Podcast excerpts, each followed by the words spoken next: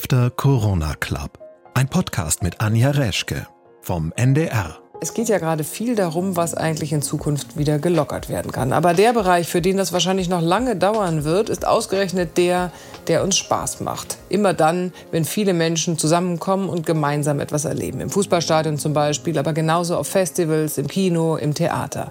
Was bedeutet das eigentlich für die Künstler, die ja auf ihr Publikum angewiesen sind? Für Kabarettisten, die uns eigentlich unterhalten sollen? Oder ist gerade gar nicht die richtige Zeit für Witze? Darum geht es heute im After Corona Club. Und ich spreche darüber mit Gerburg Jahnke. Sie gehört seit über 30 Jahren zur deutschen Kabarettszene mit den Misfits, etablierte sie sozusagen weiblichen Humor in Deutschland.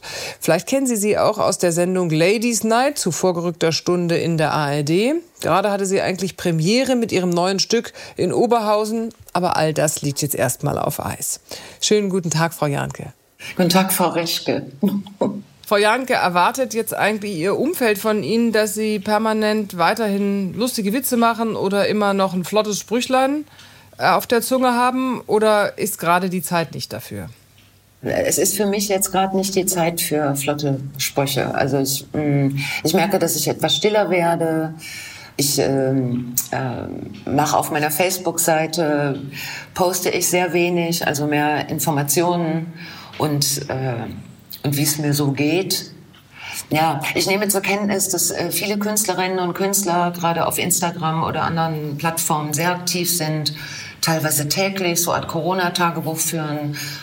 Aber ich äh, kann das nicht. Ich bin gerade so ein bisschen im allgemeinen Rückzug. Sie sind ja jetzt gerade an einer ihrer Wirkungsstätten. Sie sind im Ebertbad ja. in Oberhausen, ja. wo Sie eigentlich jetzt ja. ein Stück gespielt hätten, ne?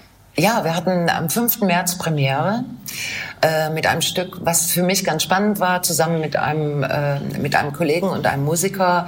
In, in dem Stück bin ich Gott, also Frau Gott. Also eigentlich Optimalrolle, ne, so. Hm.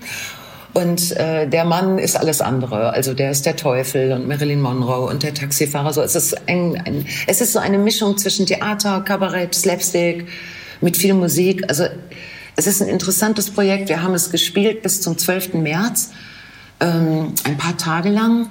Und am 13. wurden äh, alle Bühnen geschlossen. Und wir hätten es im Juni noch ganz oft gespielt, im Juli. Also jetzt werden wir sehen, wann Frau Gott wieder auf die Bühne kann. Ist es denn ein Stück, was man überhaupt nach der Krise noch spielen kann? Oh ja, ja. Es, muss, ich denke da schon immer so nebenbei drüber nach. Also wenn es nach der Krise ist, müssen wir über die Krise sprechen und äh, was Gott sich dabei gedacht hat und zu was das führen sollte. Vielleicht ein paar Verschwörungstheorien, keine Ahnung, aber wir werden die Texte anpassen müssen. Aber das mache ich erst, äh, wenn es soweit ist, weil es ändert sich ja täglich. Sie werden ja auch gerade, ähm, soweit ich informiert bin, auf Tour äh, mit Frau Jankert eingeladen. Wie, wie ist ja. denn eigentlich Ihre Allgemeinsituation? Sie sind jetzt eigentlich zum Nichtstun verdammt, ne? Ja, ja, wir haben jetzt alle, also auch die Kolleginnen, mit denen ich unterwegs bin, wir werden äh, gestern Abend, heute Abend, morgen Abend in Berlin, über dann danach den Tag in Erfurt und äh, wir hätten jetzt eine Menge sehr schöner Touren. Es ist alles verschoben. Also wir müssen bis jetzt nichts ausfallen lassen, aber wir müssen es teilweise radikal verschieben. Und dann natürlich auch auf den Herbst-Winter, wo ja auch unklar ist, was dann passiert. Es gibt ja keine Garantien für Termine. Also sind wir alle gerade arbeitslos, Berufsverbot, ohne Kurzarbeitgeld. ja, eine sehr schwierige Situation, weil die Menschen, die auf Bühnen stehen, die werden wahrscheinlich die Letzten sein, die äh, wieder arbeiten dürfen, oder? Ja, das äh, tauschen Sie sich da äh, gegenseitig drüber aus? Es gibt viele Telefonate mit Kolleginnen, mit Veranstaltern natürlich, weil die äh, drehen ja auch gerade am Rad. Das heißt, die Leute haben Karten gekauft. Und jetzt hat ja die äh, EU-Kommission beschlossen, dass es die Gutscheinlösung nicht gibt.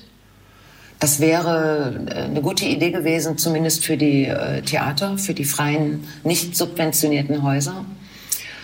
Weil jetzt werden die Leute sich natürlich überlegen, ob sie das Geld zurückhaben wollen. Also nicht die Geduld haben zu warten, äh, bis ähm, sie mit ihrer Karte dann endlich die gekaufte Vorstellung besuchen können.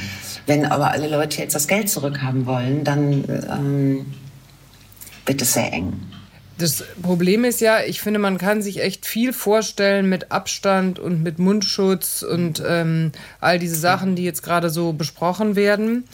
Aber dass man irgendwie jetzt eng in eng in Stadien oder in Theatern oder in Festzelten sitzt, ähm, ist schwer vorzustellen. Und zwar nicht nur, weil es verboten ja. ist, sondern weil man jetzt so viel nachgedacht hat über äh, Ansteckungen, über Aerosolwolken, ja. über Tröpfcheninfektionen. Ja Glauben Sie, das kriegt man wieder raus aus den Köpfen? Oder glauben Sie, man kann überhaupt zurück dahin, wo wir waren? Ich weiß es nicht, wann die Leute sich unbefangen wieder nebeneinander setzen im Theater, wann man sich wieder traut, sich in den Arm zu nehmen. Keine Ahnung. Ich hoffe, dass es irgendwann eine Situation gibt äh, mit einem Impfstoff, oder einer äh, großen Sicherheit, äh, ne, dass wir damit so umgehen wie mit einem Grippevirus. Können Sie sich denn vorstellen, jetzt in dem Theater zu stehen? Man kann sich ja jetzt diverse Szenarien überlegen, in dem meinetwegen jeder zweite Platz frei ist oder jede zweite Reihe. Jetzt mal abgesehen vom wirtschaftlichen Problem, was dahinter steckt.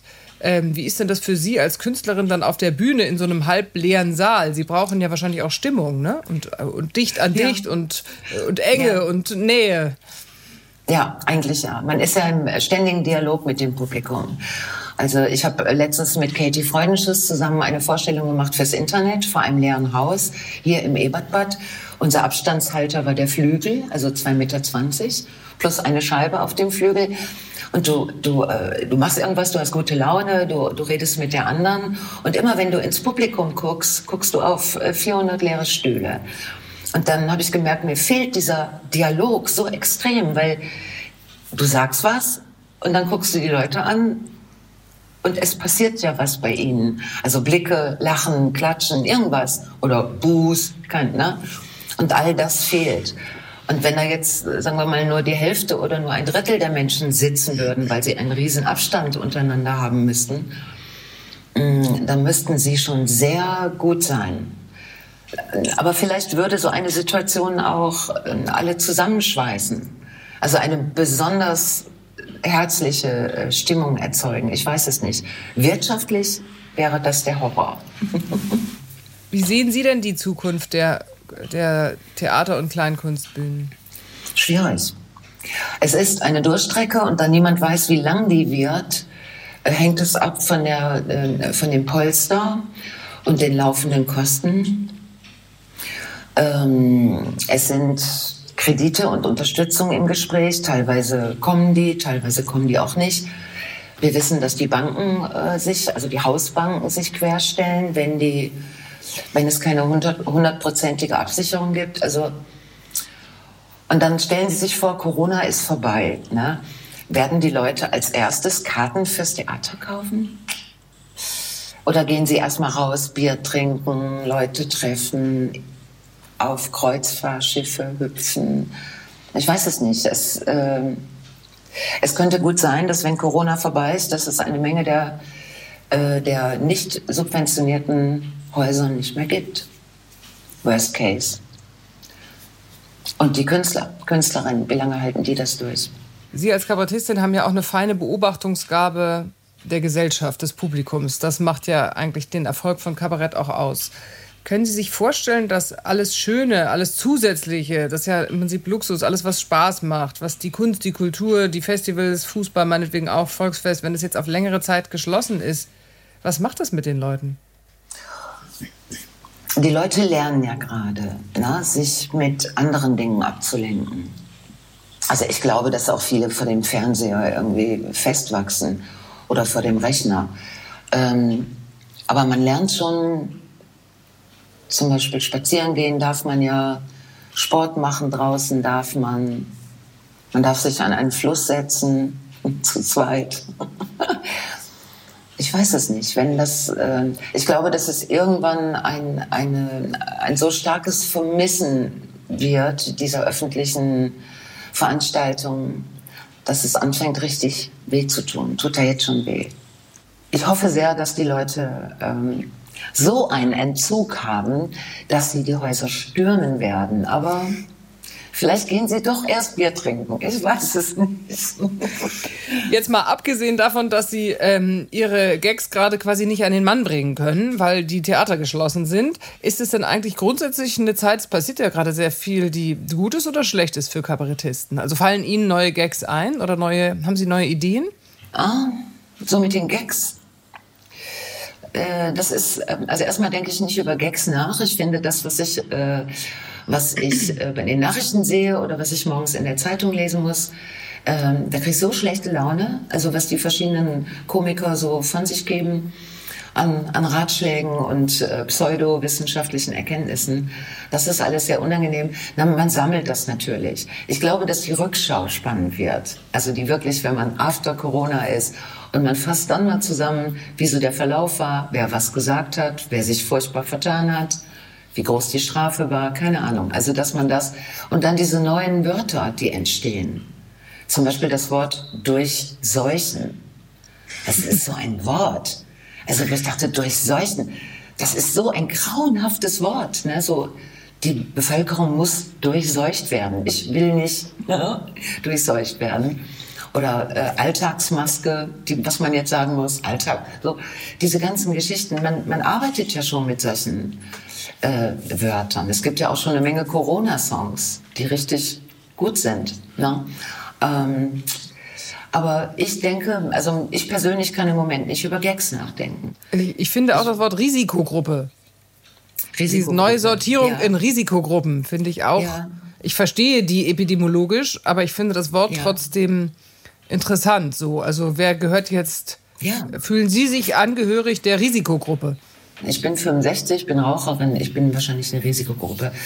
Ähm, aber die, der Altersdurchschnitt hat sich ja ähm, verändert. Also der Altersdurchschnitt Corona-mäßig liegt jetzt bei 49. Also machen wir ganz neue Risikogruppen auf. Das finde ich tröstlich. Und ich mag es auch nicht, dass das Bild entsteht, dass die Jungen auf alles verzichten müssen, damit die Alten jetzt überleben. Das ist ganz, eine ganz unangenehme Situation. Ähm, ich glaube auch nicht, dass es so ist, weil sich halt äh, die Ansteckungen immer weiter verändern. Dann habe ich heute Morgen in der Zeitung gelesen, Aerosole. Ja, Aerosolwolken, die kenne ich auch. So, jetzt wissen wir, dass ich gehe morgens laufen. Also weiß ich, dass hinter mir im Abstand von acht bis zehn Metern niemand laufen sollte. Weil ich atme ja aus und diese Aerosole bleiben ja noch stundenlang ja. in der Luft stehen. Wie gruselig ist das? Also wir werden ja auch alle, wir werden ja alle so auf eine komische Art klug. Also wir haben so viele Informationen. Ich bin jetzt, ich komme mir schon ein bisschen vor wie eine Virologin. So, oder ne, so eine Spezialistin. Also ich weiß Sachen, die wollte ich nie wissen. So, das ist nicht angenehm. In, in Ihrem Programm dreht es sich ja auch sehr oft um äh, Mann-Frau-Beziehungen. Bietet die Corona-Krise ja. da neuen Stoff? Ich habe das Gefühl, dass jetzt in dieser Krise die Männer-Frauen-Geschichte nicht mehr so wichtig ist. Es sei denn, äh, aber das ist auch wieder ein Problem bei den äh, Paaren mit Kindern, die jetzt sehr unter der Quarantäne oder unter dem Eingeschlossensein sehr leiden, dass da die Konflikte zwischen Mann und Frau nochmal neu aufleben. Also wenn man den so den ganzen Tag um sich hat, den Mann, ist ja auch nicht einfach. Da hatten Sie doch schon einen schönen Tipp für. Ja, Gartenhaltung. Ich plädiere schon seit Jahren für Gartenhaltung. Was meinen, was meinen Sie damit? Also, wenn der letzte Bodenfrost vorbei ist, kommt der Mann in den Garten und bevor dann der erste Bodenfrost wieder kommt, holt man ihn wieder rein. Und da draußen hat er alles, was er braucht. Grill, WLAN, Fernsehen. So. Das ist, das sind im Prinzip die drei Säulen der Gartenhaltung. Ja, das Problem ist nur, im Moment bin ich selber im Garten. Wir haben luxuriöserweise so einen kleinen Garten, wo man sich dann reinsetzen kann. Und mh, mm, das geht dann auch nicht, dass der Mann dann auch, also mit der Gartenhaltung ist jetzt gerade auch relativiert, ja. Ich stelle fest, dass ich mitzähle oder darauf zumindest achte, wer in den Krisenstäben sitzt, wie viele Männer, wie viele Frauen als Experten befragt werden, mhm. ähm, welche Gremien was entscheiden, wer sich wie darstellt und sagt, ich weiß es besser oder man müsste das und das. Geht Ihnen das nicht so? Doch, das geht mir sehr so. Ja, ich bin sehr froh über, hätte ich auch nicht gedacht, dass ich das mal sage, aber ich bin sehr froh über die Präsenz von Frau Merkel und ihre Haltung zu den Sachen, also Besonnenheit, Ruhe, äh, das sich äh, also darauf vertrauen, dass Menschen einsichtig sind, dass man ihnen keine ähm, allzu großen Regeln aufzwingt. Ähm, ich bin äh, etwas erstaunt über unseren nordrhein-westfälischen ähm, Herrn Laschet, und seine, seine Lockerungsübungen. Also der würde ja, glaube ich, noch gerne noch viel mehr lockern, dass man ihn da echt zurückhalten muss. Bewältigen Frauen und Männer die Krise unterschiedlich? Ja, ich muss das jetzt so äh, polemisch sagen, aber wir Frauen sind mit, wir kommen mit Krisen besser zurecht. Also wir kommen vielleicht nicht mit der Maus gut zurecht, die auf den Tisch springt oder so. Aber ich glaube, dass wir uns immer um die wichtigen Sachen kümmern. Um Leben zum Beispiel und Überleben und um Wärme, Zuneigung, sich kümmern, betreuen, helfen, so diese Essentials oder Basics, wenn man das mal so nennen kann. Ich glaube, dass Männer sofort anfangen, so im großen Maßstab äh, zu planen oder nervös werden oder kopflos oder keine Ahnung, was sie tun. Sehen Sie denn in der Krise was Positives? Ja. Das könnte, es könnte positiv sein, wenn die Menschen in der Lage wären, die Erkenntnisse äh, mit rüber zu retten. Ich habe im Moment das Gefühl, dass ganz viele eine große Sehnsucht haben nach dem Status quo ante. Übrigens auch ein schönes Wort. Das kannte ich so noch nicht. Na, also, dass alles wieder so wird wie vorher. Dass wir alle wieder so viel Geld kriegen, dass wir äh, Kreuzfahrten machen können, ganz viel fliegen können. Terrö, terrö, terrö. Die Frage, ist mein Urlaub in, ja, im ägyptischen Touristenressort im November ist der klar oder nicht? Das ist jetzt so, dass einen die Frage umtreibt. Na, also diese Sehnsucht danach, dass alles wird wie früher. Und die Frage, können die Menschen sich damit auseinandersetzen, dass alles irgendwann wieder gut wird, aber anders als früher? Das würde ich mir sehr wünschen. Witzigerweise ist es in meinen Gesprächen hier im After Corona Club so, dass fast alle, mit denen ich gesprochen habe, gesagt haben, oder eher eine Sehnsucht haben nach einem etwas anderem und nicht mehr nach dem Status quo ante, sondern eher ja. gesagt haben, guck mal, man hat doch gesehen, gesehen, was wie überdreht war, was wie zu überbordend war, ob das jetzt, weiß ich nicht, der Fußball war, ob das äh, die Globalisierung war, ob das unser Umgang mit der Umwelt war, ob das unser Verhältnis miteinander war. Und vielleicht sortiert sich das eher. Natürlich, wenn du anfängst, darüber nachzudenken, in, in einem Philosophiebereich oder einer gesellschaftlichen Veränderungsmöglichkeit, äh, dann äh, ist diese Hoffnung natürlich sehr groß. Mm, das andere, das Negative ist zum einen die Gier, ne? also die Gier der Menschen nach mehr und mehr Geld und mehr äh, von allem und Ansprüche, persönliche Ansprüche Erfolgsdruck, äh, Geschwindigkeit, globales Denken, alles Dinge, also Globalität rächt sich ja gerade. Also die Pandemie hat uns ja auch gelehrt, was global auch noch bedeuten kann. Ich nehme an, die Gier auf die Theater wünschen wir uns aber. Wünschen Sie sich? Das ne? wünsche ich mir sehr. Das wünsche ich ja. mir sehr. Ich wünsche mir, dass Sie wie die bekloppten Karten kaufen und unbedingt da sitzen wollen und dass wir über alles sprechen können. Ja, das wünsche ich mir sehr. Und wenn ich das jetzt zusammenfasse, würde ich sagen, wenn Sie sozusagen Ihren die Kraft für Humor wiederfinden, kann daraus ein gutes Programm entstehen. Das kann man doch schon mal auf jeden Fall mitnehmen. Ja, ja das, so sehe ich das auch, ja. Mhm. Vielen lieben Dank für das Gespräch, Frau Janke. Dankeschön. Bleiben Sie gesund. Sie auch. Das war unsere heutige Ausgabe vom After Corona Club. Ich bin Anja Reschke und ich hoffe, Sie haben neue spannende Impulse bekommen. Und Sie sind natürlich herzlich eingeladen, mitzudiskutieren unter ndr.de-after Corona Club. Diesen Podcast finden Sie in der ARD Audiothek und das Video dazu in der ARD Mediathek. Und wir hören uns morgen wieder, wenn Sie mögen. Ich würde mich freuen. Bis dahin. Tschüss.